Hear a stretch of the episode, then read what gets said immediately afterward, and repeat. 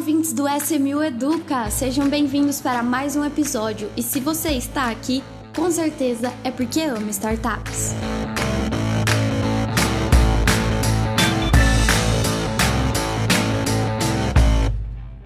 Olá, ouvintes do SMU Educa, o podcast da SMU.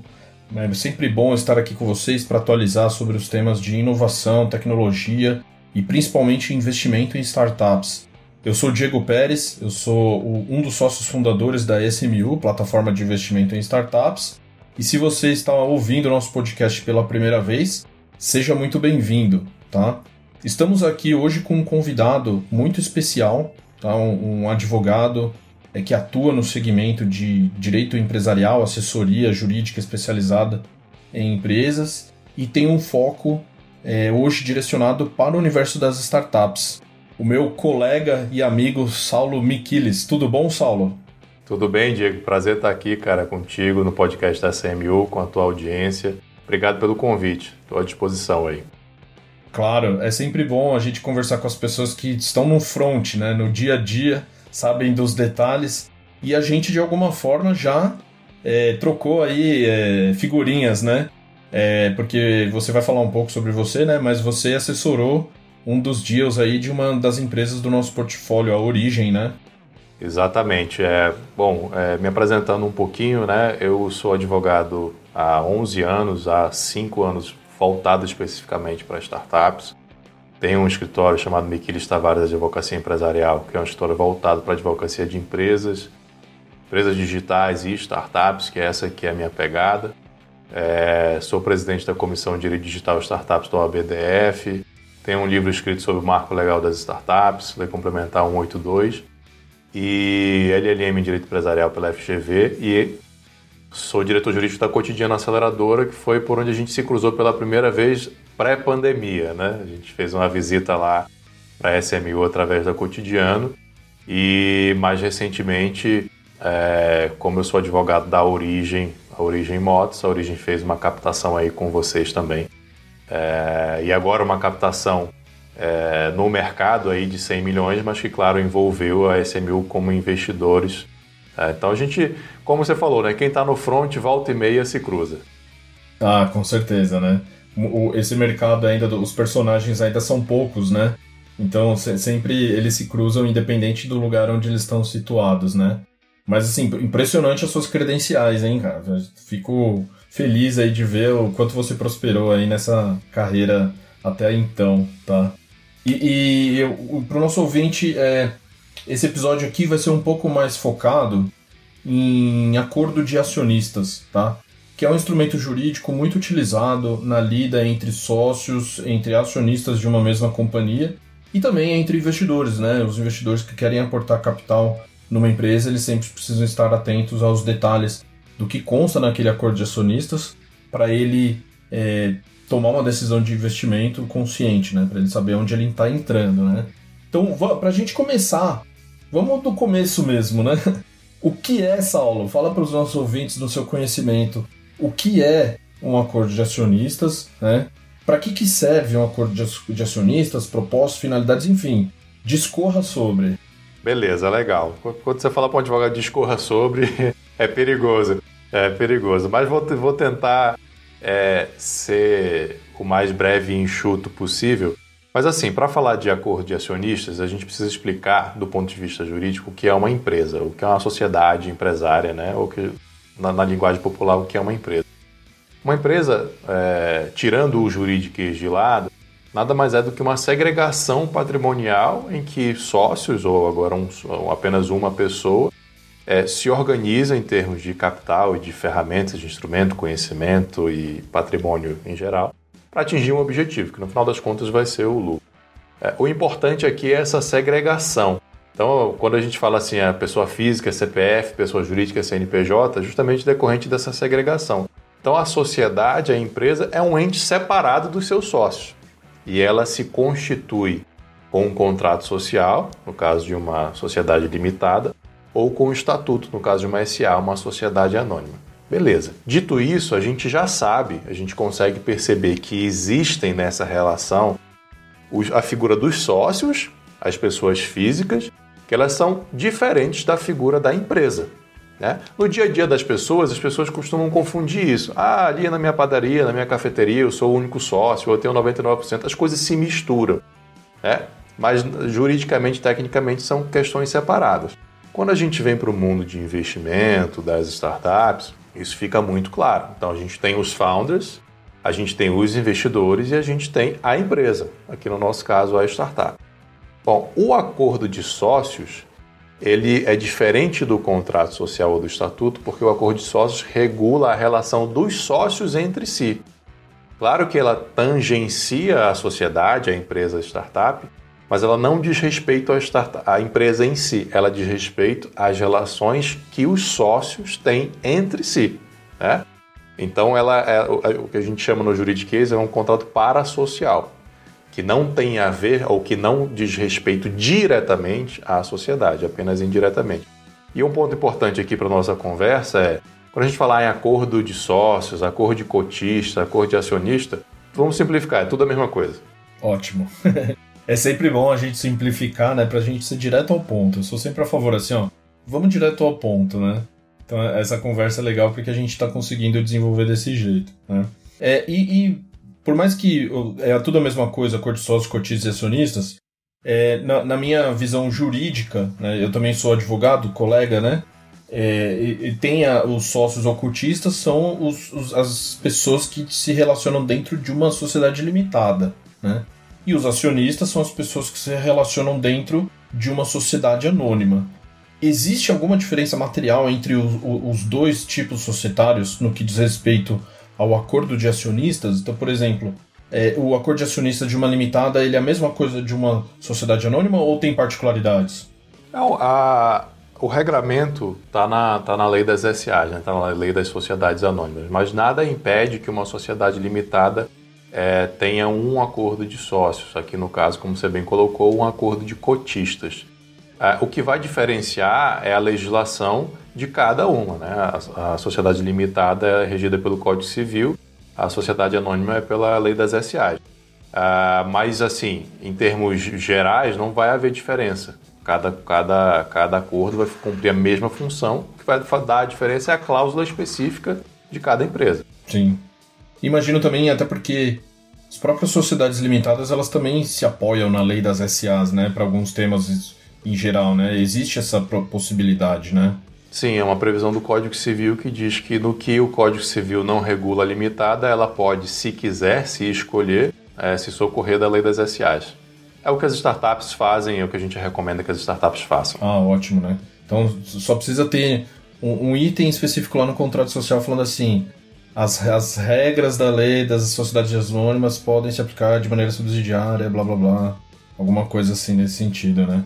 Não, legal. Isso, isso é bacana. Então, assim. Mas só um ponto. Claro, vamos lá. Só um ponto, Diego, né, nesse sentido. É, você é advogado, eu sou advogado, isso pra gente é a coisa mais simples do mundo. Mas a tendência de uma startup ou de qualquer empresa ao nascer é pegar um modelo de contrato social, seja da internet, seja do contador, seja da junta comercial, da própria junta comercial. Não vai ter essa cláusula lá. Então já é um ponto que a gente precisa ficar atento a usar modelos. Ah, dica valiosa aí para os nossos ouvintes empreendedores, né? Não, bacana.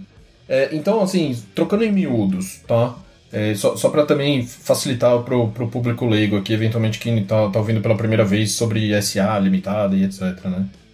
Um estatuto ou um contrato social é, pode-se dizer que é o documento que diz quem é a empresa e o que ela faz, e, por sua vez, o acordo de sócios ou de acionistas é quem são sócios e o que eles fazem, ou como eles se relacionam. É isso? Perfeito. O, o contrato social, no caso da limitada, e o estatuto, no caso da SA, eles são a certidão de nascimento das empresas, que vão determinar as regras de funcionamento da sociedade, da empresa, da startup, é, perante terceiros no mercado e etc. O acordo de acionistas, acordo de sócios, ele vai determinar a relação dos sócios. Claro que eles são sócios porque têm ligação com aquela empresa, mas vai determinar a relação deles entre si na qualidade de sócios.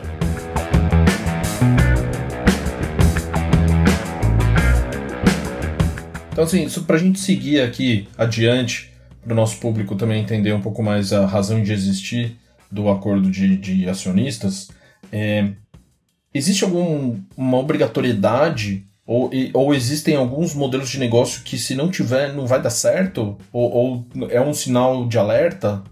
Legal. É, eu brinco, Diego, assim, eu, eu, eu dou aula também para outros advogados a começar a advogar para startups, né? E eu sempre, nas aulas introdutórias, eu falo assim, gente, não existe um direito das startups como uma ciência, uma disciplina autônoma. Ele é uma mistura de direito societário, direito civil, direito tributário. Mas eu falo o seguinte: no, na parte do direito societário, é como se você estivesse advogando para uma SA, para uma multinacional, em termos de complexidade do direito societário. Só que isso desceu para o piso, isso veio para o térreo, porque as startups estão começando já com questões de extrema complexidade é, em termos de direito societário. Ah, dito isso, não é uma obrigatoriedade que haja ah, um acordo de sócios para todas as empresas. Mas qualquer startup que se preze, que vá buscar investimento, ela vai ter que ter. Ela vai ter que ter. Não é porque a lei diz, mas é porque eu vou recomendar como advogado e porque o investidor vai exigir, seja ele investidor pessoa física, seja ele investidor fundo, seja a SMU. É, eu conheço o procedimento da SMU, sei que vai ter que ter também, né? Porque vai ter diversas questões que vão precisar ser reguladas que não estão reguladas no contrato social no estatuto, que vai ter que estar no, no acordo de acionistas. Ah, com certeza. Assim, na SMU a gente exige, né? Mas em um momento específico, tá? Até para o nosso ouvinte empreendedor que está pensando em aplicar no processo da SMU. Ah, putz, não tenho ainda o acordo de acionistas, vou correr atrás disso. Falei assim, calma, calma, vamos devagar. É, como é que funciona na SMU? É, se a empresa ainda não tem esse acordo de acionista, a gente presume que ela ainda não é uma sociedade anônima. Né? Mesmo sendo sociedade anônima, não teria talvez obrigatoriedade, mas a gente presume que não é. E se ela ainda não é uma sociedade anônima, a gente também parte do princípio que ela é uma sociedade limitada. Isso antes de verificar a documentação, é claro, né? É, então, o que, que a gente sugere nesse caso? Falou assim, não, tudo bem. A gente vai, em sendo aprovado o nosso processo, a gente vai é, apresentar para os para o grupo de investidores da SMU o contrato de investimento que é esse aqui, tá? E o contrato de investimento tem um anexo que fala assim, ó, quando você se tornar uma SA, você precisará é, estabelecer um acordo de acionistas, caso ainda não o tenha, e quando esse, contra... esse acordo de acionistas for estabelecido, essas cláusulas precisam estar presentes, tá? E, e, aí a gente lista quais são as cláusulas que a gente, que ele obrigatoriamente vai ter que impor, é, imputar no acordo de acionistas dele para a gente poder assinar como acionistas, né? Que é, é, onde acontece a transformação do investimento em ações, né? Então, assim, do, do seu ponto de vista genérico, aí depois eu posso falar um pouco de como funciona na SMU, né? O que, que você acha que não pode deixar de existir em um acordo de acionistas? Ou, e, né? O que pode ser considerado como opcional? Tá. É, sempre que vai depender caso a caso. É, cada, cada investimento e cada startup tem sua peculiaridade, mas tem aquelas cláusulas que a gente invariavelmente vai ver em praticamente todos os acordos de sócios, né? Eu te diria que assim, um detalhamento do direito de preferência, como que vai funcionar o direito de preferência, que é aquele direito que dá aos outros sócios ou até à própria sociedade preferência na compra de uma cota ou de uma ação. Então, quando um dos sócios quer vender sua participação, ele teria que oferecer preferencialmente para os outros sócios e ou para a sociedade, né? É, alguma, algum detalhamento também sobre a tomada de decisão, reuniões ou assembleias, como que elas vão acontecer, como que elas serão convocadas, como que cada pessoa, cada sócio vai votar, quórum de votação. Nós vamos ter também, normalmente, as cláusulas de não competição, então aqueles sócios não podem oferecer competição à própria sociedade seja durante, seja X anos depois que eles deixarem de ser sócios. A exclusividade também, né? muitos investidores vão exigir que os sócios, os founders, se dediquem exclusivamente à sociedade, salvo raras exceções. A propriedade intelectual, então dizendo ali uma cláusula que diga que toda propriedade intelectual criada no âmbito da empresa é de propriedade da empresa, não é do sócio, não é de quem, da pessoa física ali criou, né? Então, aqui é a, a, a a importância daquela divisão que eu fiz entre pessoa física e pessoa jurídica, né? Então, quem criou foi a pessoa física, mas a propriedade vai ser da pessoa jurídica. É o lockup, que é uma trava de venda de participação societária para os, para os founders. que mais? Tag along, drag along, essas cláusulas elas vão sempre, invariavelmente, elas estão é, nesses contratos. Algumas outras que eu acho interessantes. É uma cláusula que indique o que é justa causa para o caso de exclusão de sócio, extrajudicial, né? É, também é um outro ponto que, para que haja a possibilidade de você excluir um sócio sem precisar entrar na justiça, precisa estar descrito no contrato social e vai ter que acontecer uma justa causa. Então você pode ali meio que determinar já de antemão o que seria uma justa causa é, para excluir esse sócio eu coloco, eu chamo de bad lever, né, uma cláusula de bad lever ali, e tento já determinar condutas que são gravíssimas, que vão é, dizer que sócio vai ser excluído, como por exemplo ele cometer um crime, é, ou cometer um assédio, algo, condutas que são gravíssimas. É, vai que alguém defende partido nazista, alguma coisa assim, né? É, esse tipo de coisa. Tem algumas cláusulas também de opção de compra, opção de venda. É, tem, vai ter acordo de sócio que vai definir qual a função de cada sócio. Então, esse founder é diretor financeiro, ele vai fazer isso, isso, aquilo. Esse founder é diretor executivo, vai fazer isso, isso, aquilo. Cláusula de não solicitation, cláusula de, de não compete, não, não, não, não compete já falei, né? Não concorrência. A não aliciamento é quando um sócio sair da sociedade, ele não pode contratar, ele não pode retirar o capital humano daquela sociedade.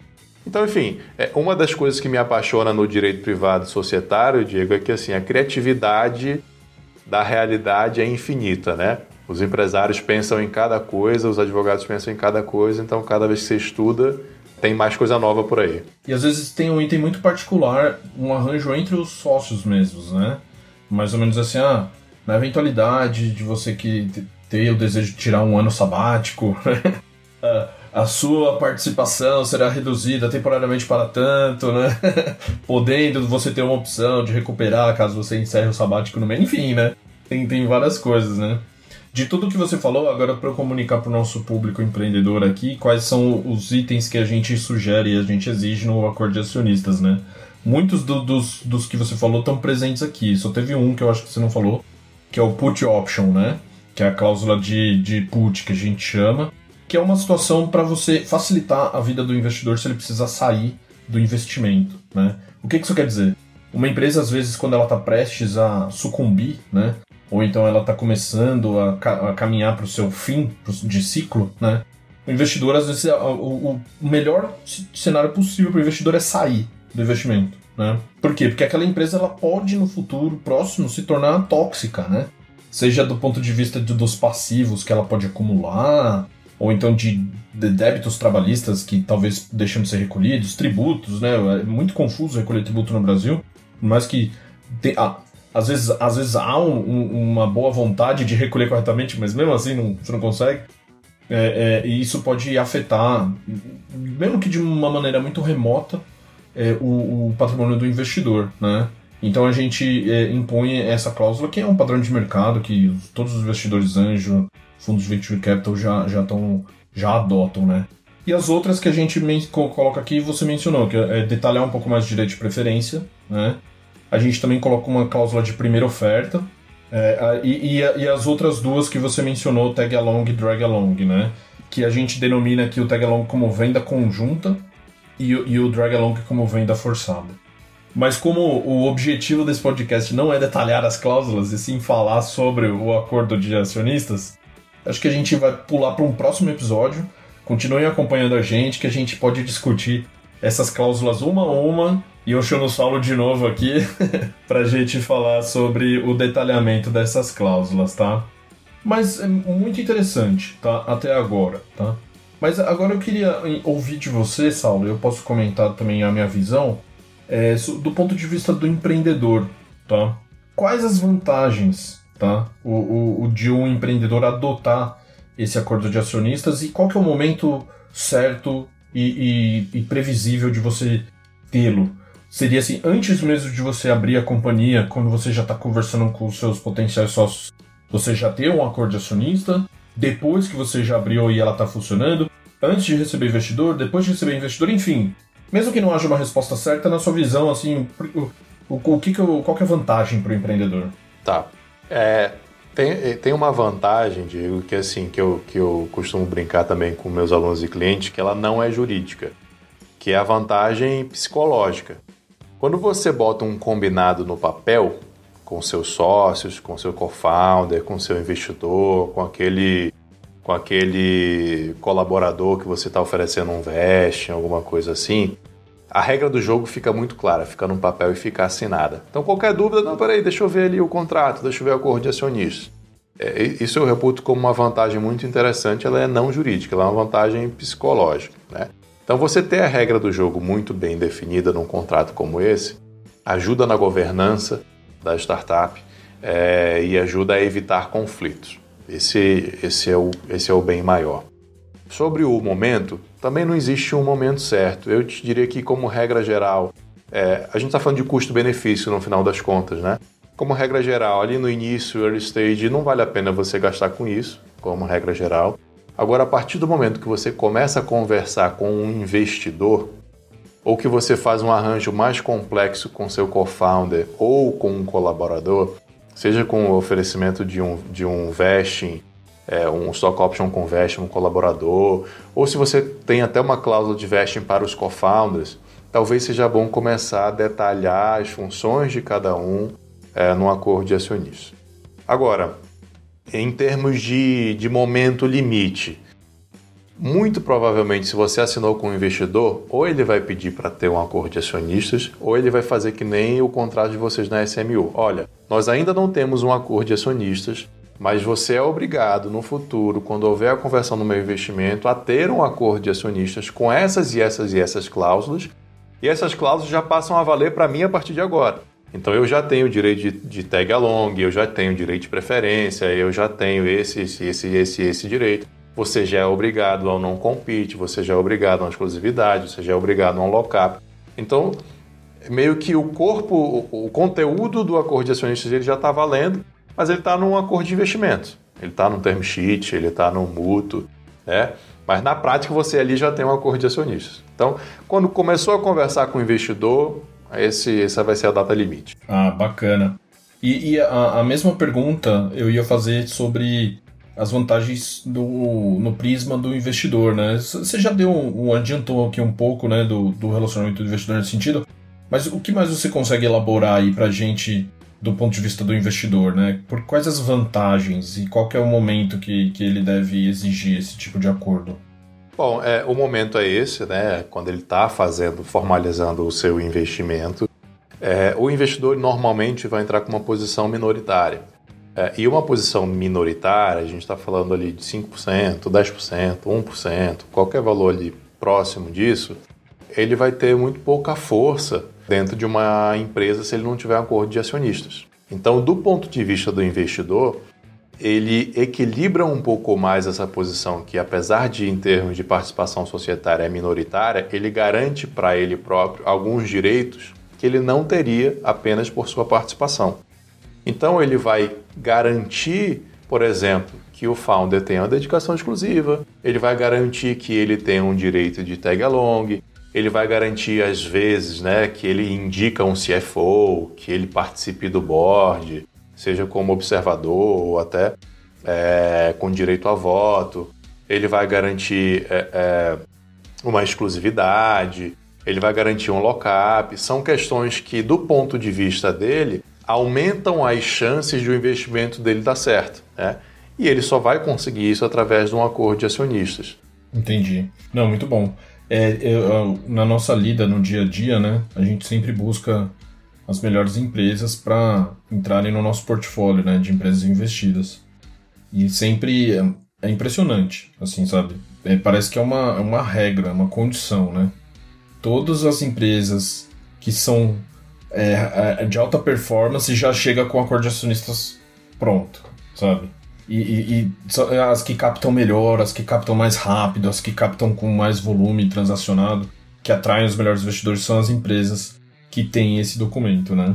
E algumas delas, quando a gente apresenta o nosso modelo contratual, né, e o anexo já tem assim, as cláusulas que devem constar no acordo de acionistas, algumas já na discussão de documentos elas falam: ah, eu posso substituir esse formato pelo meu formato, porque eu, eu quero que os investidores todos entrem no mesmo termo, né? E não a SMU tenha um, um termo diferenciado, né? Ou um termo, um, termo diferente, não é nem diferenciado, é diferente. Porque se, senão fica, fica difícil de manusear, né? É, quem, quem investidor que tem um direito, que investidor que tem outro, que, que sabe, alguma coisa assim, né? Então é, é, isso chama muita atenção positivamente, né? Tem duas coisas muito importantes no que você está falando, Diego. Primeiro que é assim, o profissionalismo dos founders. Né? Isso nada mais é do que o profissionalismo do founder. Do ponto de vista do investidor, do ponto de vista de vocês na SMU, quando um founder já fez esse dever de casa, ele já teve a preocupação jurídica, ele já pesquisou, ele está bem assessorado, ele vem com um acordo de acionistas bem feito, ele vem com um contrato social bem feito, com um estatuto, se for o caso, muito bem feito, significa o quê? Que esse founder é super cuidadoso com a própria startup, inclusive com os termos jurídicos.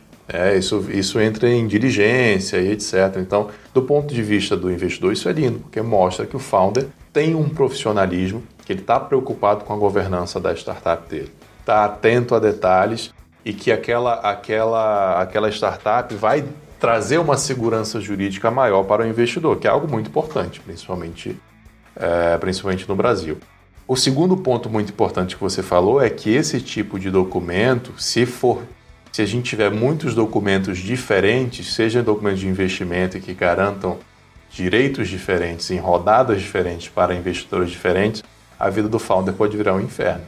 Porque cada rodada, cada investidor tem um documento diferente, ele não sabe qual documento que é qual, qual investidor que tem esse direito, aí o direito do investidor que vem depois anula o anterior, mas ele não coletou a anuência do anterior.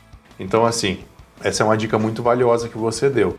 Quando esse cap table começa a ficar extenso, é, quando começa a ter muitas rodadas de investimento, quanto mais os documentos forem iguais, não é padronizado, não é pegar o padrão da internet. É, eu tenho o mesmo documento, o mesmo conjunto de direitos e deveres para todo mundo.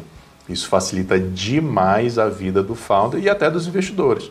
Porque num, num exit, numa venda, ou até num, num, num, num cenário mais negativo que tenha que liquidar, você não vai ficar discutindo quem tem o direito tal ou se esse direito anula o outro. Não, todo mundo tem o mesmo direito, está aqui, está claro. Sim, sim. E, e até para direcionar também o empreendedor, é, eu costumo dizer, repetir uma frase de um grande amigo meu, investidor anjo, Cássio Espina, né?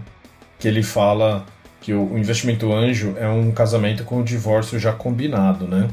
Porque, porque o, o, o evento esperado pelo investidor anjo é o exit, é a saída. É onde ele vai recuperar o valor investido e continuar na estratégia de investimento dele com outras novas empresas. Né? É, então ele, ele precisa estar muito confortável de que quando esse momento chegar, já está tudo resolvido. As regras já estão no papel, né? Né? Falou assim, então, então precisa estar tá muito definido no documento né, o que, que vai acontecer quando esse evento chegar, quando esse dia chegar. Né? E aí você deixa o investidor numa posição de conforto. Investidor confortável, assim, para mim é o melhor sinalizador que o, o, empreendedor precisa ter, sabe? Porque ele não, não vai ter aquele risco de micromanagement, né? Do investidor ficar querendo saber detalhe do detalhe do detalhe do detalhe é, até o evento de, de, de liquidez onde ele vai sair. Até porque o investidor ele precisa deixar o empreendedor também focado no negócio. Se ele ficar interrompendo o dia a dia do empreendedor para ficar coletando informação, é, esse não é um bom investidor. É, já, já aconteceu isso muitas vezes com muitos clientes meus, em que eu viro para o investidor e falo assim: olha, você está tirando o melhor que você tem em uma startup, que é a agilidade. Se você ficar fazendo microgerenciamento desse founder, dessa startup, você vai matar essa startup. Porque tem investidor, por exemplo, que pede que esteja em anexo o plano de negócio. No detalhe, esse plano de negócio tem que ser seguido, senão ele vai sair. Eu falei assim, cara, não existe você fazer um plano de negócio de 12 meses, de 24 meses para uma startup nesse detalhe. Se essa startup precisar pivotar, você vai matar a startup. Ou o founder vai ficar com incentivo negativo de pivotar, ele vai ficar com medo de pivotar quando ele deveria ter pivotado porque tem uma cláusula lá dizendo que você pode retirar ou que ele vai pagar uma multa e tal. Então, assim, esse é um ponto muito importante que você abordou. Agora, esse tipo de discussão eu costumo ter com quem está entrando no mercado de investimento startup. Quem já está mais calejado, quem entendeu como o jogo funciona, eles já, já, é, eles já não pedem essa cláusula. Aliás, uma ressalva: às vezes não é o investidor que pede, às vezes é o advogado. É, a gente tem que fazer autocrítica aqui. Às vezes é o advogado que está acostumado com outro mundo, com o mundo do private equity, com o mundo de investimento em empresas tradicionais, que vem com um calhamaço de exigências que não casam com o mundo das startups. Sim. E não basta ser lean startup, né? Precisa ser lean juridiquês. É, exatamente. Mas isso é muito difícil para alguns advogados, muito difícil. É difícil. É, é, um processo de construção, quebra de paradigmas, né? Se é uma adaptação à nova realidade também. Porque esse mercado de investimento em startups, eu também ouço do, dos grandes especialistas, que ele só vai prosperar e conti ou continuar prosperando se esses documentos que formalizam os investimentos, os aportes, forem padrão, padronizado, né? Porque assim, a partir do momento que são rodadas sequenciais, tem uma rodada pré-seed, seed, depois de série A, série B, até série F, G, é, de uma rodada para outra, os termos têm que se manter o que já é padrão de mercado não, não tem que mexer, né? E se, te, e se você mexer nisso, você vai gerar um alerta. Falou assim, Ih, esse cara não sabe o que está fazendo. É, pelo menos um esqueleto ali, uma base eu também acho que tem que ter. Eu tô com um artigo no forno também falando sobre isso, depois até compartilho contigo.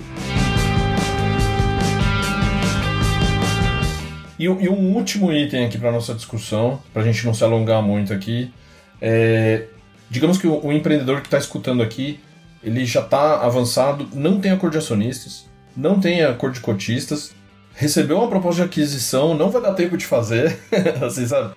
É, é o final dos mundos ou não? Aonde ele, ele pode se apoiar para solucionar essas questões de saída dos investidores? Existem regras pré-estabelecidas para o senso comum ou não? Vai ser negociado caso a caso? Ele pode se ver numa situação muito complicada de ter que negociar caso a caso com a corda no pescoço. E aí você negociar com a corda no pescoço, a gente sabe o que acontece. Você vai ter que entregar não só os anéis, mas os dedos, né? Então, você perde o poder de barganha. Então, você vai negociar numa posição que você tem um deadline para fazer um exit que você quer fazer, é o deal da sua vida, você trabalhou anos por isso, e aí você vai ter um investidor, um colaborador que sabe de tudo isso que vai estar com o poder de barganha na mão. Fala assim, não, olha, aquele exemplo, tá? Olha, aquele meu vesting não está cheio ainda, não tenho mais, né? Como a gente não previu o que aconteceria, eu tenho aqui uma participação societária, eu só assino se eu receber tudo. Né? Então, é, e você pode botar isso para um investidor anjo também. Enfim, são inúmeras as situações em que isso pode acontecer. A gente brinca, Diego, que, é, que você, advogado, sabe muito bem disso, que às vezes é muito difícil você mostrar a necessidade ou a urgência para o teu cliente de um documento, de um contrato bem feito, porque o problema não acontece imediatamente. O problema vai acontecer um, dois, três, cinco anos depois. E normalmente é irremediável ou vai custar caríssimo para remediar. Né? Se fosse algo é, instantâneo, ficaria muito fácil. Ó, tá vendo aqui? Se você não fizer isso, vai acontecer aquilo. Mas como isso é diferido no tempo, na maior parte das vezes, muitos empreendedores não veem essa, urgente, essa urgência ou essa necessidade. Mas você sabe, eu sei, quem está no mercado sabe, tem inúmeras histórias, inúmeros exemplos de que mostram isso de empreendedores que se deram mal ou poderiam estar melhor mas por não terem tomado esse tipo de cuidado e ficaram numa situação pior. Bom, muito valiosos os, as recomendações aqui. Não recomendações, é informação, né? A gente está informando para o nosso público para ressaltar também que cada caso é um caso, né? Não dá para tratar tudo como se fosse uma coisa só.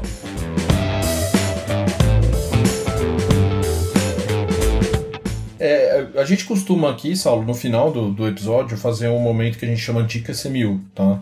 Onde os convidados eles fazem uma dica de algum conteúdo, alguma ferramenta, algum aplicativo, enfim, qualquer coisa. Você quer que eu comece com a dica SMU para você saber como é que a gente costuma fazer ou você já quer falar direto, já tem na cabeça? Eu posso falar direto, tem umas cinco dicas para dar aqui.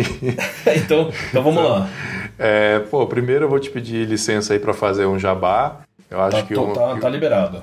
É uma, uma dica aí é, para quem, seja para founders, seja para investidores, seguir lá meu canal no YouTube, Doutor Startup, que a gente fala muito sobre todo esse ecossistema de inovação, startups, de todos os pontos de vista, né? É, do founder, do investidor, do advogado, então tem muito conteúdo lá. Meu Instagram, arroba também. Para quem quiser aprofundar um pouco mais ainda no Jabá, né? O meu livro Marco Legal das Startups, pela editora Juspódio, lá no site da Juspódio está disponível. É, em termos de dicas, a gente está falando muito sobre Venture Capital aqui, é um assunto que eu amo, né? Investimentos e etc. Uma dica aqui mais para founder que está fazendo fundraising, eu acho que é importante o founder conhecer um pouco mais do juridiquês e do funcionamento da indústria de Venture Capital é, eu indico dois livros, que é o The Secrets of Sand Hill Road e o Venture Deals. Um dos dois, para o founder, eu acho que já... É, é, a, é a Bíblia, né, do, do é, founder. Os dois em conjuntos. É o Velho Testamento com o Novo Testamento. Exatamente. Exatamente. Para o investidor que quer se aprofundar um pouco mais, o anjo que quer se aprofundar um pouco mais também, um dos dois eu acho que, que vale muito a pena. E um filme ou documentário que tem no Vimeo de graça que chama Something Ventured que é um pouco a história da indústria de venture capital, como que ela funciona. É, acho que com esse conteúdo, essas dicas aí, a pessoa já vai ter um crescimento de conhecimento muito grande sobre o mercado de investimentos venture capital em startups. Muito boas dicas, viu? Valioso aí para os nossos empreendedores e investidores que estão nos ouvindo aqui. Eu vou encerrar com a minha dica, tá?